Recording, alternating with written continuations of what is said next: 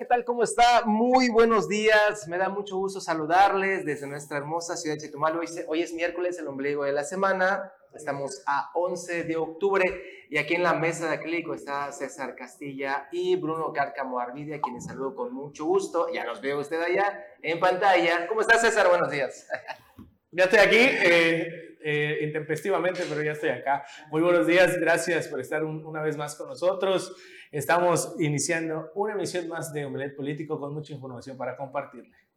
¿Cómo estás, mi estimado Bruno Malofkin? Michel Malofkin, Sirkin, muy buenos días, bienvenidos a una emisión más de Omelet Político, exactamente en el touch de la semana, el ombligo a media, a la mitad, miércoles 11, hoy sí, no, no, ando, no ando en otra zona horaria, y pues este, comenzamos con nuestro recorrido eh, habitual precisamente por la información más relevante. Pero primero vamos a una entrevista, ¿no? Sí, correcto. Ahí estoy platicando con gente del Congreso y a, a, un tema que me, me, platica César, donde justamente se hablaba de que se estaban suspendiendo las comparecencias. No, no hay una suspensión.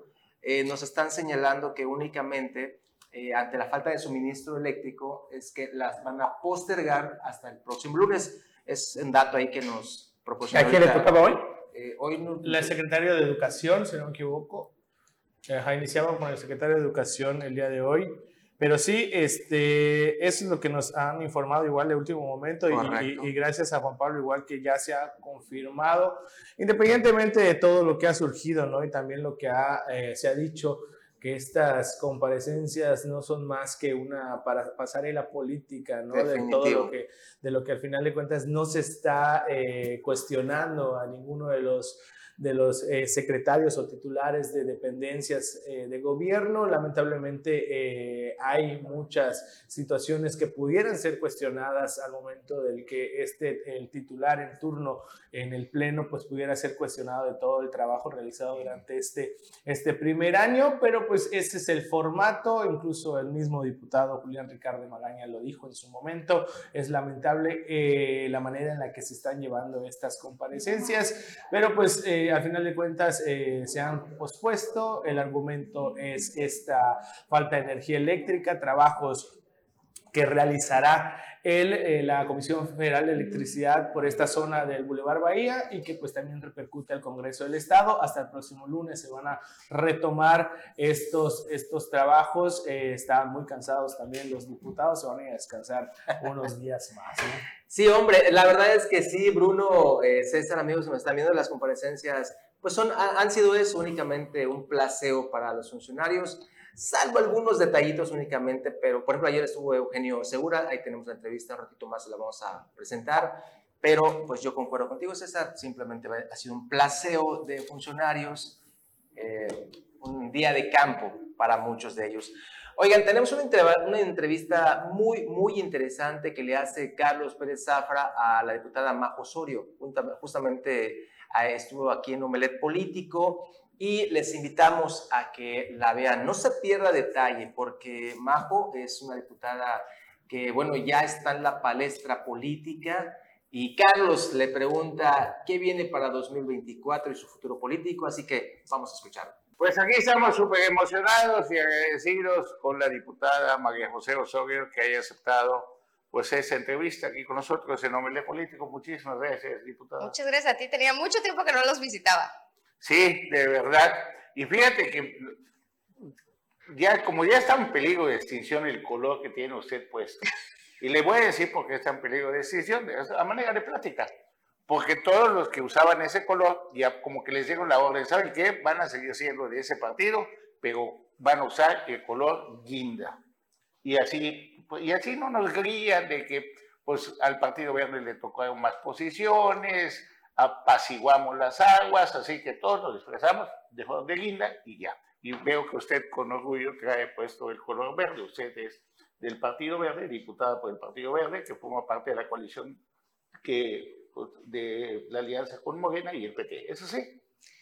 Digamos que la última vez que estuve con ustedes, precisamente fue cuando me entrevistaron porque me habían nombrado delegada estatal de la zona centro en el 2020 y sigo portando el color verde con mucho orgullo. Soy una mujer institucional. Muy bien.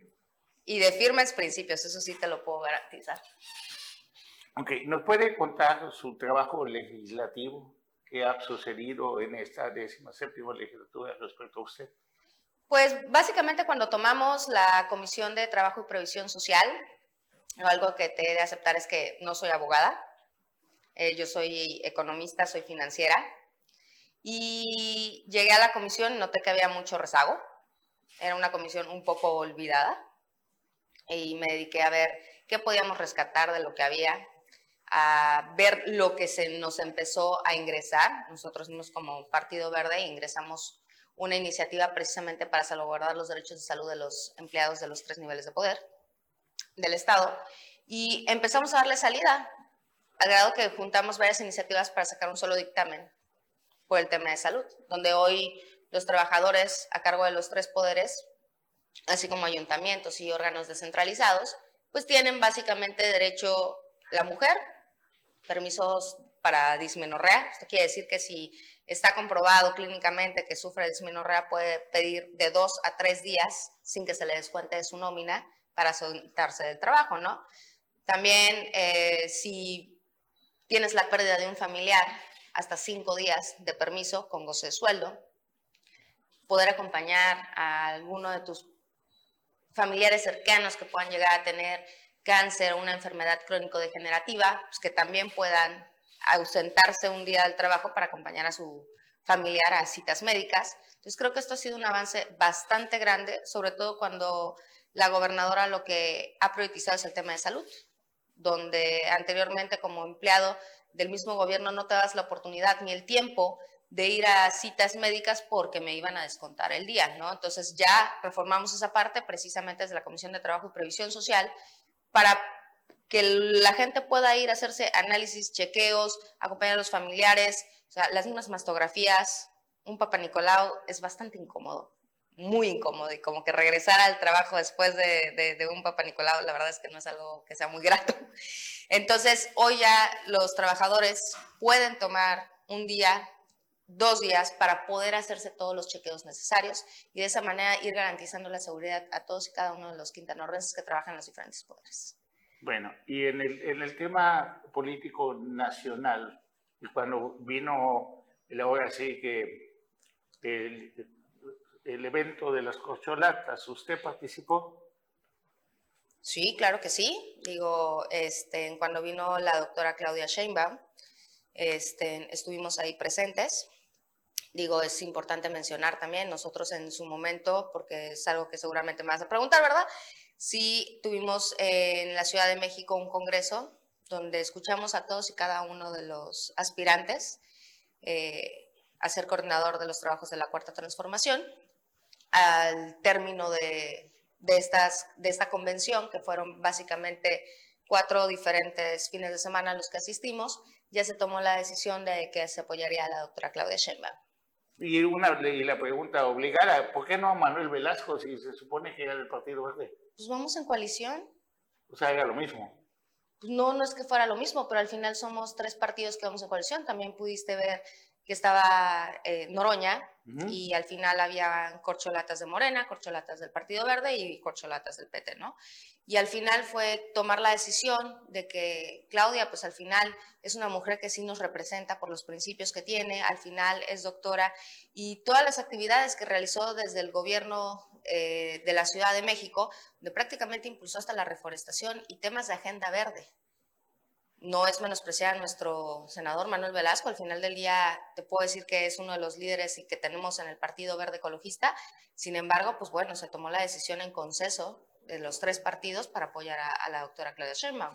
Eh, fue un proceso interno donde las demás corcholatas de los diferentes partidos se involucraron y al final las encuestas hablaron por sí. Y somos respetuosos de, de, la decisión de todos y cada uno de los mexicanos. Y este jueves pues va a estar el hervidero y la ebullición política y en solidaridad. ¿Estará usted eh, durante la presencia de Claudia Sheinbaum ahí en el sindicato de taxistas? Eh, me parece que no va, ya no va a ser en el sindicato, me parece que va a ser en la Colosio, en la unidad deportiva de la Colosio, eh, a las 3 de la tarde. Sí, ahí estaré, será, como saben, ya estoy a días de, entonces yo creo que será de mis últimos actos en los que me presentaré en los próximos días, en lo que nace mi hijo, pero ahí voy a estar. ¿Y después llega el informe de su compañera diputada o ya no llega? Si ya nació mi hijo, no, no podrá asistir, yo lo, lo comenté en una entrevista Pero es el pasada. mismo día. Este, todo depende. Yo el, mañana tengo precisamente ultrasonido a las 11 de la mañana. Saliendo del ultrasonido, tomaré la decisión si voy o no voy. Así que no depende de mí, no está en mí. Ah, depende, del bebé. depende del bebé. Ya, ya, ya, ya, ya no está en mí. Depende de lo que el doctor me indique, porque pues, la verdad es que tampoco me voy a exponer. Es un tema de salud. Ujú. Este, tengo obviamente que cuidarme a mí y cuidar a mi hijo, ¿no? Y sabemos que cuando son eventos de esa magnitud, pues también se prestan a, a golpeteos, puede jaloneos. accidente. y Es correcto, ¿no? y ten- tengo que ser también responsable con mi salud y la de mi hijo. Bueno, para nadie es un secreto que eh, pues, como política aspira a ser candidata algún día de solidaridad. En este momento, ¿ve usted las cosas parejas? No hay dados cargados porque desde muy lejos vemos que ya se empezaron a cargar los dados para un sector, cuando menos respecto a su coalición, que es del Partido Verde pintado de guinda y- y con el PT no siente que, hay, que todavía no está nada decidido, que todavía falta tiempo por decidir, o cree que hay un favoritismo que desde el corazón del poder ya decidió quién será la que enfrente la elección de Lili Ramos. Yo creo que todavía no hay absolutamente nada definido, como lo he dicho siempre, yo soy una mujer institucional, tengo 33 años, estoy joven, sí, en algún momento, claro que me gustaría, tengo mis aspiraciones personales y creo que son legítimas 100%, digo, eh, Solidaridad es un municipio que me vio crecer, llegué a Solidaridad a los 8 años, este, entonces, nacida en Quintana Roo, en Benito Juárez, pero me mudé a, Solidaridad cuando tenía yo ocho años y ahí he hecho mi vida, ahí he formado mi familia y creo que son legítimas mis aspiraciones, sin embargo me voy a tener a las decisiones de mi partido, pero en este momento yo te puedo decir que creo que hay mucha especulación. Digo, es normal la efervescencia política por los tiempos que se empiezan a acotar. Es normal que salgan muchos rumores, sin embargo no hay nada definido. Es más, te puedo decir, todavía no está ni definido ni el sexo que va a encabezar en cada municipio, no está definido, eh, no hemos ni firmado los acuerdos de coalición. Empezamos por ahí, ¿no? Entonces, aunque somos una coalición bastante sólida y pretendemos ir en coalición, pues todavía ni se ha definido en qué municipio va a siglar qué partido, ¿no? O sea, si nos vamos al debe ser, entonces yo creo que hay mucha especulación en el aire, este, creo que hay que esperar los tiempos de definición. Todavía para mí, si me lo preguntas, falta, veremos a inicios de diciembre, pero ahorita se me hace algo muy anticipado dar por hecho cosas que pues realmente no están dichas. Ah, sí me preguntaban, ¿no? Es que ya lo dijo, a mí no me consta, yo tampoco estuve en esa reunión, este, no nos han dicho nada de manera directa, eso sí te lo puedo, te lo puedo O sea, usted todavía no siente la intromisión desde, pues ahora sí que desde el poder del Estado de Quintana Roo, desde quienes mandan en Quintana Roo, a, a favorecer a ninguna compañera de usted. No lo veo de esa manera. Yo te puedo decir que creo que eh, precisamente quien encabeza el, el gobierno en Quintana Roo es muy respetuosa de los tiempos políticos. Ella no ha hecho ninguna declaración en favor de nadie. Entonces, creo que nos toca esperar a que lleguen los momentos. Digo, apenas estamos terminando el proceso de la selección de la corcholata nacional. Todavía faltan los diputados federales, las senadurías. Entonces, falta todavía un caminito que recorrer para que lleguen las definiciones a los municipios y hasta las diputaciones locales. ¿Está usted consciente de que el destino pudiera ser que tenga que tomar una decisión si llega a ser su hermana la elegida? ¿Cintia? Sí, que somos familia. Digo, al final del día creo que lo pudieron constatar en, en la administración de, de Mauricio. Eh, nosotros no creemos en el nepotismo. En su momento yo estaba tras bambalinas, evidentemente. Yo, yo ayudaba como familia y me tocaba ser la hermana, apoyar en el lado familiar, este, ver otras cosas, pero al final del día somos familia y si me toca en algún momento dar un paso a un lado, lo, lo, lo tendré que hacer, ¿no?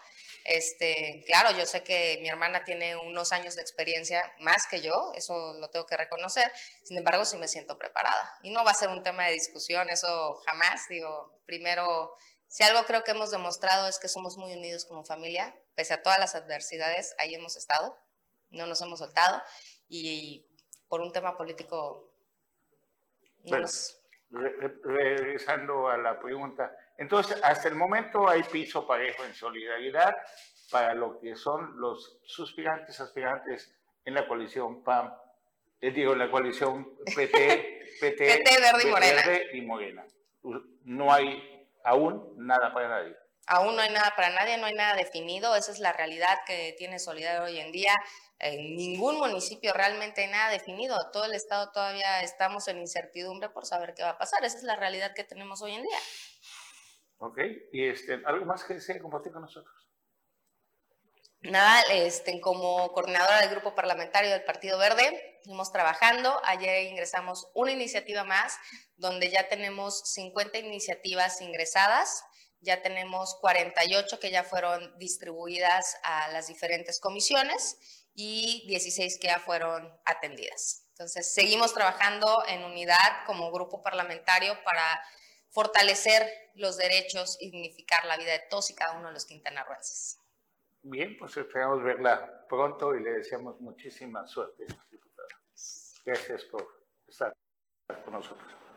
Gracias a ustedes. Interesante la entrevista a la diputada Majo Osorio. Vamos a hacer un cortecito y ya regresamos con mucha información aquí en Omelet Político.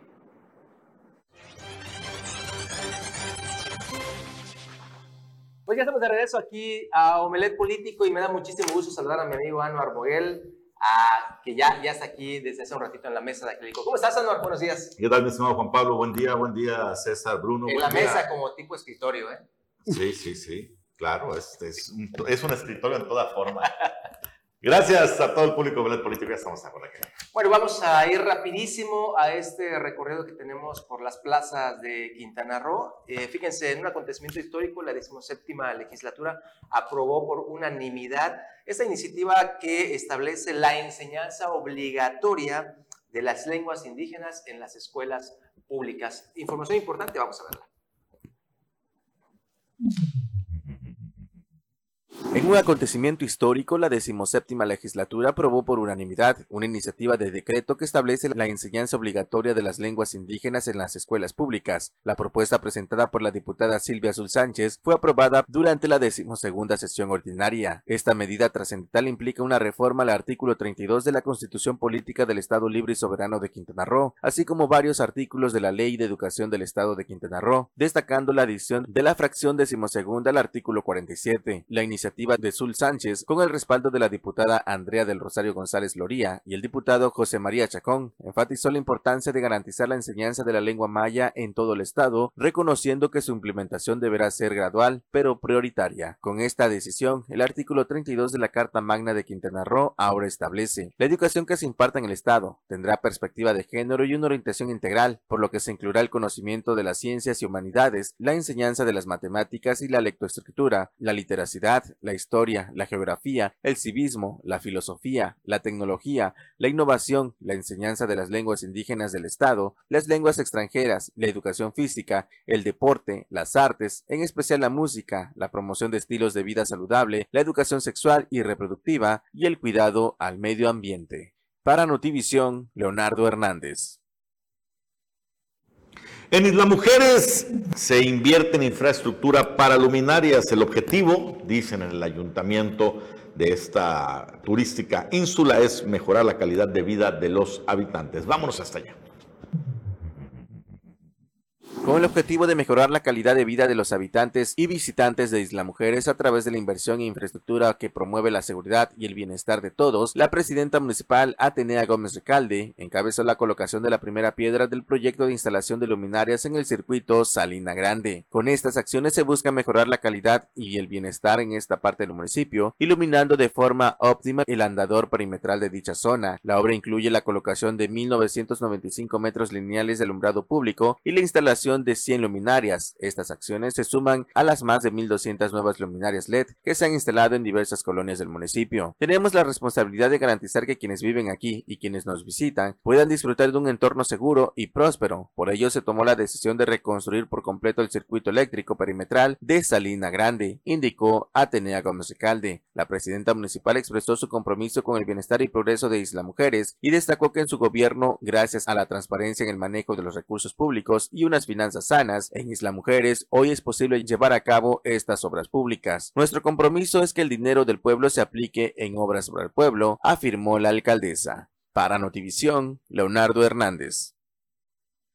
Y ahora nos vamos hasta Solidaridad, donde ahí el gobierno que encabeza Lili Campos Miranda ha invertido en la construcción de más paraderos para el transporte público, esto en beneficio de más de 300 mil eh, habitantes.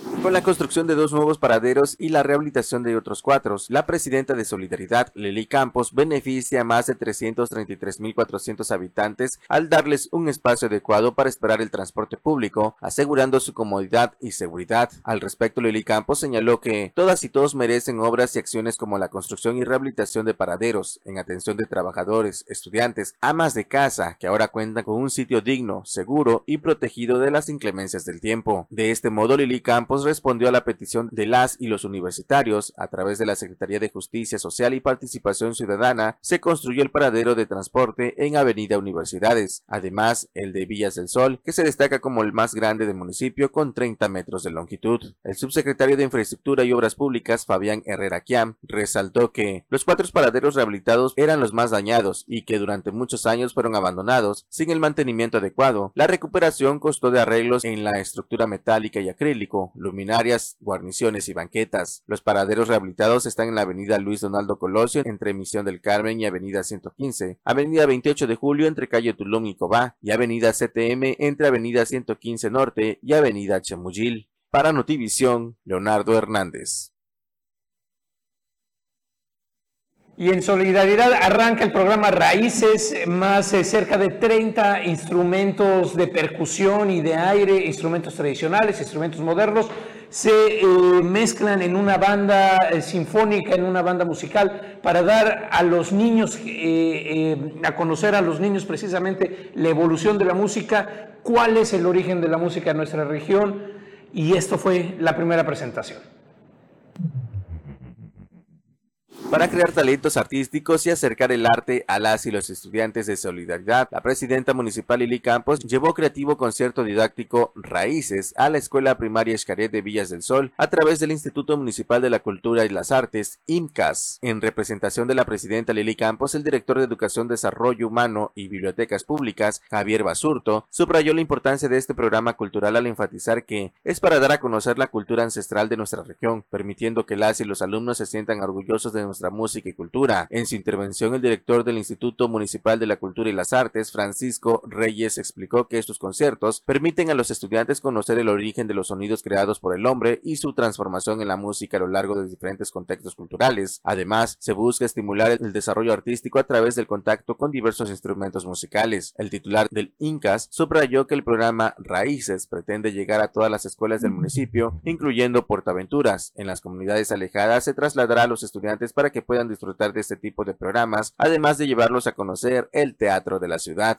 En esta exhibición se presentaron entre 25 y 28 instrumentos de percusión, alientos y cuerdas, narrando la historia de la música y su evolución hasta la actualidad. El recorrido musical comenzó en un tema chontal maya, pasando por la parte mestiza, para posteriormente hacer un recorrido por la revolución, luego se trasladó a Europa y Colombia, terminando en los carnavales tradicionales de México. Para Notivisión, Leonardo Hernández. Y nos vamos hasta el Senado de la República, donde la senadora por Quintana Roo, Maribel Villegas, dio su respaldo a la iniciativa para aprobar el derecho que garantiza a las personas indígenas y afromexicanas contar con intérpretes y defensores públicos para asistencia jurídica. Como parte de su labor legislativa y en consonancia con sus convicciones, la senadora Maribel Villegas Canché dio respaldo a la iniciativa para aprobar el proyecto que garantice a las personas indígenas y afromexicanas contar con un intérprete y defensor de carácter público para asistencia jurídicas. Con 76 votos a favor del Pleno del Senado de la República aprobó la propuesta que también busca diseñar programas de certificación y acreditación de técnicos, intérpretes, traductores y profesionales bilingües que integren el Padrón Nacional de Intérpretes y Traductores en lenguas indígenas.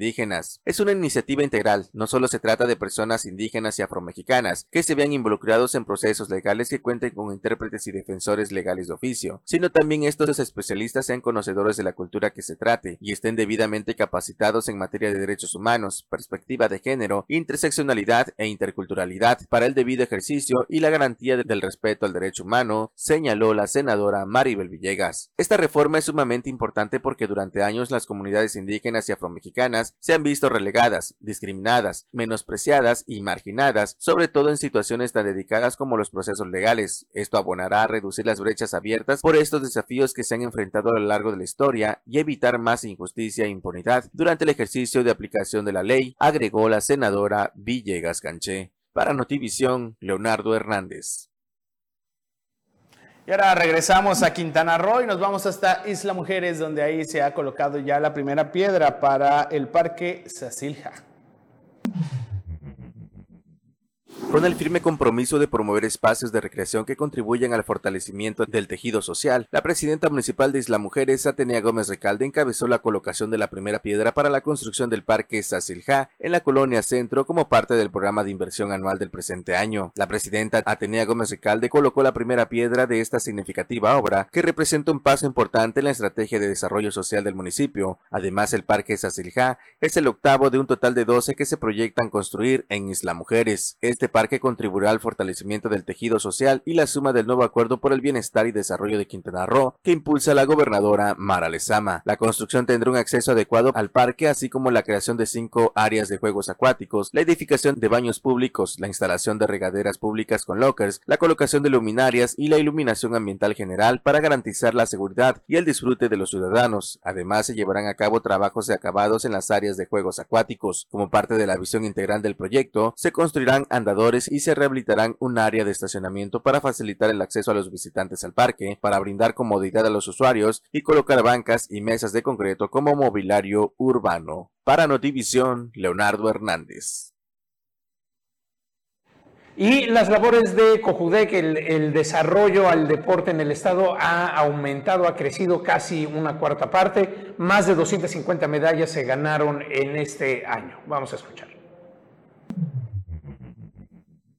El presidente de la Comisión para la Juventud y el Deporte de Quintana Roo, Cojudec, Eric Arcila Arcona, resaltó que el primer año de la gobernadora Mara Lezama Espinosa, el deporte quintanarroense hizo historia tanto en resultados de las y los atletas como en inversión e infraestructura, esto durante su comparecencia ante la Comisión del Deporte de la decimoséptima legislatura del Congreso del Estado. Como parte de las comparecencias para ampliar la glosa del primer informe de gobierno, el titular resaltó la importancia de trabajar a nivel de cancha con las y los atletas de la entidad para escuchar y atenderlos, siendo también una de las acciones del nuevo Acuerdo por el Bienestar y Desarrollo que se ha impulsado en la presente administración. Todos los programas desarrollados por la COJUDE que se orientan a la promoción de la cultura física y el deporte, con el objetivo de transformar todos los programas desarrollados por la COJUDE se orientan a la promoción a la cultura física y el deporte con el objetivo de transformar el entorno comunitario de las y los quintanarruenses. Las actividades, proyectos y acciones para el desarrollo del deporte se guían por criterios inclusivos, recreativos y formativos destacó Eric Arcila. Quintana Roo, gracias a sus representantes, tuvo un aumento del 23.9% en la obtención de medallas, colocándose como uno de los estados con mejor desarrollo. Todo esto luego de que la delegación impuso un nuevo récord de preseas, al sumar 254 preseas y siendo la mejor participación de la entidad en su historia dentro de los nacionales CONADE. Para Notivisión, Leonardo Hernández. Bueno, eh, pues ahora sí vamos un poquito de información. Fíjense, en diciembre, ya en unos, en unos meses, cuantos meses, eh, ya concluirá el encargo de dos magistrados en el Tribunal de Justicia Administrativa. Ayer estuvimos en el Congreso y llegó justamente el presidente de este tribunal, eh, Jesús Antonio Villalobos Carrillo, y mencionaba que será responsabilidad ahora del Congreso, pues señalar designar o en su momento palomear, sí tienen un periodo más hasta por seis años y me refiero a los magistrados Alfredo, Alfredo Cuellar Labarte y también Cecilia González Glenie. Ellos son del Tribunal de Justicia Administrativa, han concluido su periodo de seis años. En diciembre deberá de haber eh, un cambio o en su defecto palomearlos para que continúen seis años más. Imagínense, 12 años. Nada, nada más que aquí hay que tomar en cuenta algo, ¿no? No crea usted que es una decisión soberana en absoluto de parte de los diputados. Hay temas de ley que tienen que considerar para la reelección.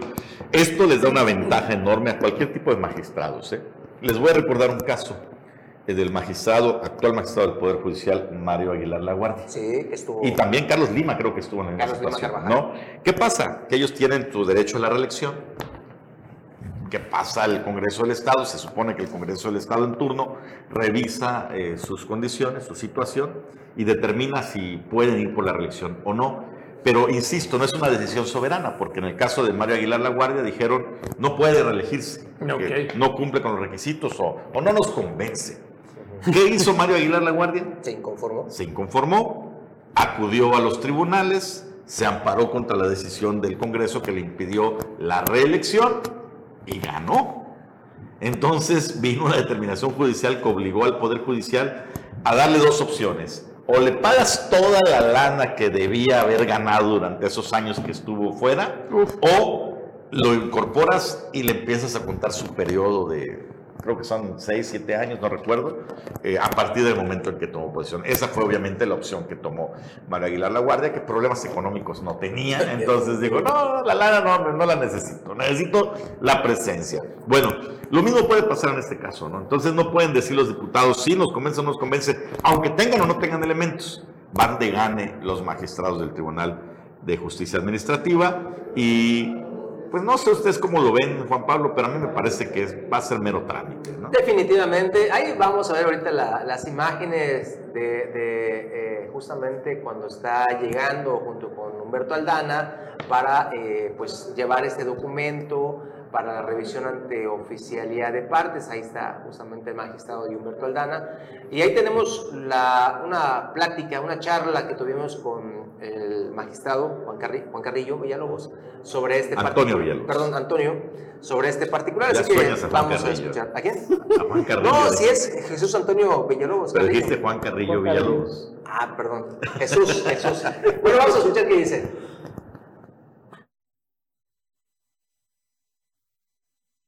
Bueno, el día de hoy, en cumplimiento de una obligación que establece el Código de Justicia Administrativa al presidente del tribunal, que honrosamente encabezo, eh, hemos dado cumplimiento avisando a la legislatura el próximo término o conclusión del periodo constitucional del desempeño de dos de nuestros eh, compañeros magistrados. ¿Cuál es de ellos, perdón? Es el, el magistrado Alfredo eh, Cuellar Labarte y la magistrada Isabel Cecilia González Glenn. Ellos eh, concluyen su periodo a finales de este año, eh, en diciembre, a finales de diciembre de este año, porque ellos fueron elegidos por seis años para, para, este, para el desempeño de su función y como lo establece el Código de Justicia Administrativa, puede haber la posibilidad de la reelección y es por eso que se somete a consideración de la legislatura. Primero el aviso y pues también lo que ya ellos consideran, por seis años más. Sí, el total, eh, hay magistrados en, en, nuestro tribunal que fueron elegidos por ocho años con la posibilidad de la reelección por cuatro más para completar doce. Y eh, en el caso de los que hoy nos ocupa, son seis años por el primer periodo con posibilidad de desempeñar otros seis años más. Prácticamente eh, lo que estamos entregando es un expediente que contiene el nivel de efectividad durante el encargo que ellos han cumplido durante estos seis años. Propio Código de Justicia Administrativa, si no mal recuerdo, el artículo 193 enumera ahí algunas de las fechas. Pues así las cosas, nos vamos a un corte breve, por supuesto, y regresamos de volada.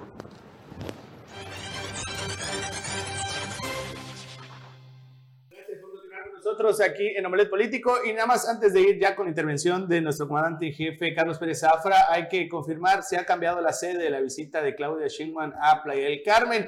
Ya no va a ser en las instalaciones del el sindicato de taxistas, ahora eh, va a ser en la unidad deportiva Luis Donaldo Colosio, allá en Playa del Ah, Carmen. mira, Este es el comunicado oficial se ha cambiado eh, la sede, se asegura de que pues algunos problemillas ahí de logística o del espacio en el que está o que el que cuenta lo que es el, la- el sindicato de taxistas y por ende se ha buscado pues un lugar mayor. Más el- amplio, más amplio. Más amplio, exactamente. Más público. Bueno, pues ahí está. Pues ahí está ya la información al momento, se ha cambiado la sede, el día de mañana pues ya no va a ser en el sindicato de taxistas de Playa del Carmen.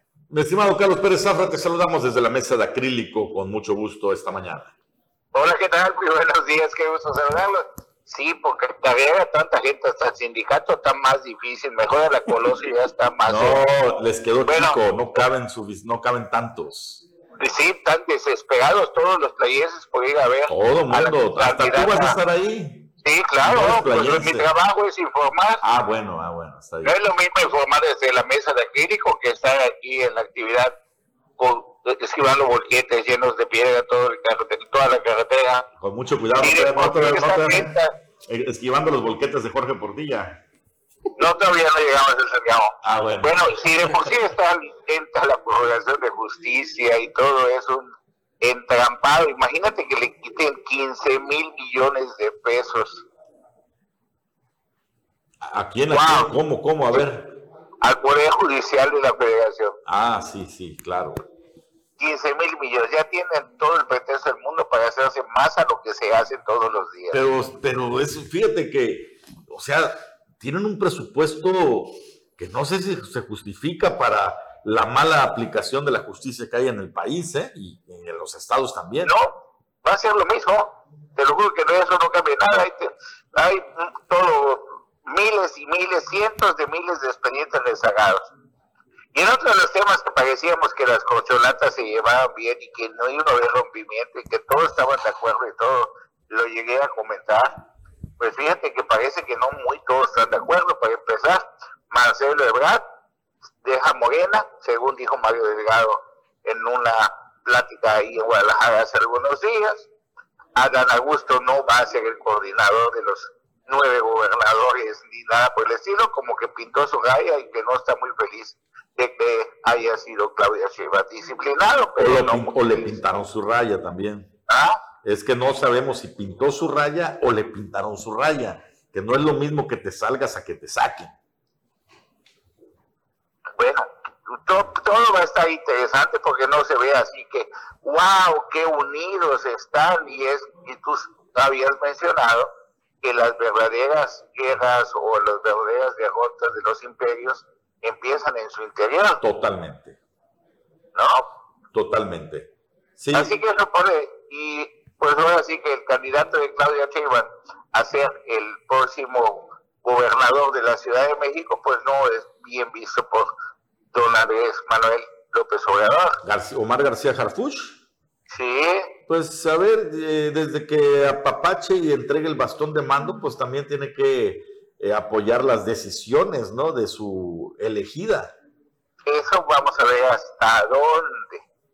Bueno, pero fíjate que Porque hablando de más esa... a él, la que fue también jefa de una delegación que está en la contienda, una mujer, Clara Brugada. Ella. Sí, que ha desatado más- una, una guerra de alta intensidad mediática contra Omar García Harfuch, pero respaldada por periodistas, intelectuales, políticos afines a la 4T. Pues claro, con permiso de quien dirige la sección de prensa de la 4T. Don Jesús Ramírez Cuevas, que es de ese sector medio guerrillero también, más afín a Clara Brugada que a un Omar García Harfuch, definitivamente. Entonces bien, emocionante y vamos a ver cómo se pone también de Claudia día de mañana. Es una guerra de intereses, Carlos. Y hablando de esa división que se está dando en Morena, fíjate que eh, lo, lo hemos señalado y cada quien tiene su perspectiva, ¿no? Efectivamente, todo imperio empieza a caer primero con las fracturas internas. Tiene un factor eh, de ventaja enorme Morena en esta próxima elección porque sigue al frente su pilar, que es Andrés Manuel López Obrador, y que todos esos, todos, todos los descontentos también se la deben. Le deben la riqueza personal, la riqueza política, la riqueza de sus familias. Entonces, por más descontento que haya, va a ser muy difícil que se salgan del huacal en esta elección. Una vez que Andrés Manuel suelte las riendas del poder, porque las tiene que soltar, aunque piense seguir gobernando desde el rancho de Chiapas, va a ser muy diferente la cosa y ahí empezará la verdadera debacle de, de este movimiento. El presidente también fue, ha sido ingrato con la gente que lo ayudó. ¿Ingrato? ¿Tú crees que ha sido un ingrato con un Adán Augusto, con un Marcelo Ebrard? No, no, no. Ingrato. No, no, con Ya quisiera yo esa ingratitud, a ver, A ver, con Cuauhtémoc Cárdenas, cuando hizo que lo abucheen en la marcha Sí, pues sí, hasta cierto punto, ¿no? que lo ayudaron, ¿no? Y esa cosa, pues, es parte de la política. También se espera que a uno que otro, otra, también sean ingratos con él el día de mañana. Así que eh, no todos, sí se la deben, pues ahí ya se la pagaron. ¿Ah? Bueno, perspectivas, ya veremos qué sucede. Sin embargo, bueno, se pone interesante la cosa. ¿Qué va a pasar con el grupo Tabasco? ¿Qué va a pasar con el grupo Tabasco que tiene aquí en Quintana Roo amplia presencia y su mero gallo y su mero eh, mentor es eh, justamente Dan Augusto? Bueno, nunca se vio a Dan Augusto como su mentor. A ver, aquí todo, todo el grupo Tabasco estaba alineado con los intereses de Dan Augusto. ¿Cuándo peló a Dan Augusto? ¿Cuándo vimos a Dan Augusto apoyando a Jorge Portilla. A ver, a ver Jorge Portilla era su ah, coordinador de campaña. Aquí lo vimos en Ajá, también Julián Ricalde Magaña, de Marcelo Ebrard. Y él sigue siendo, dice, del proyecto de Marcelo Ebrard. Pero lo que voy es que ahora no quieras deslindar a un Jorge Portilla que tiene centradas todas sus esperanzas de negociación en la negociación de Dan Augusto, ya valió cheto. Pues Dan Augusto, según publican el día de hoy a nivel nacional, no está muy pegadito con Claudia. Así es, por eso digo que ya valió chetos. William Ferrer tenía su pues, velita mínima, chiquitita, si tú quieres prendida, pero esperaba las negociaciones de Adán Augusto. Pues William Ferrer con su hermano creo que está más que pagado, está en el INSA y en Estado después de haber pasado por no muy transparente por el INSABI. Pues así están las cosas. Bueno, pero pues, mañana vamos a estar pendientes de cómo está esta visita de la candidata, de la defensora de la 4T. Para respetar las normas y leyes. Saludos, saludarlos, que tengan un buen día. Excelente día, Carlos, y esperamos la información. Saludos, chao. Ahí está Carlos Pérez Zafra, ya, ya, ya fue ahí a poner el stand en donde va a recibir a Claudia Sheinbaum. ya tiene la matraca lista, ¿no? Su camisa linda. Y vamos a ver cómo, cómo se pone. Nos despedimos, nos dice aquí la producción que nos tenemos que ir. Muchísimas gracias, excelente día. Nos vemos el día más.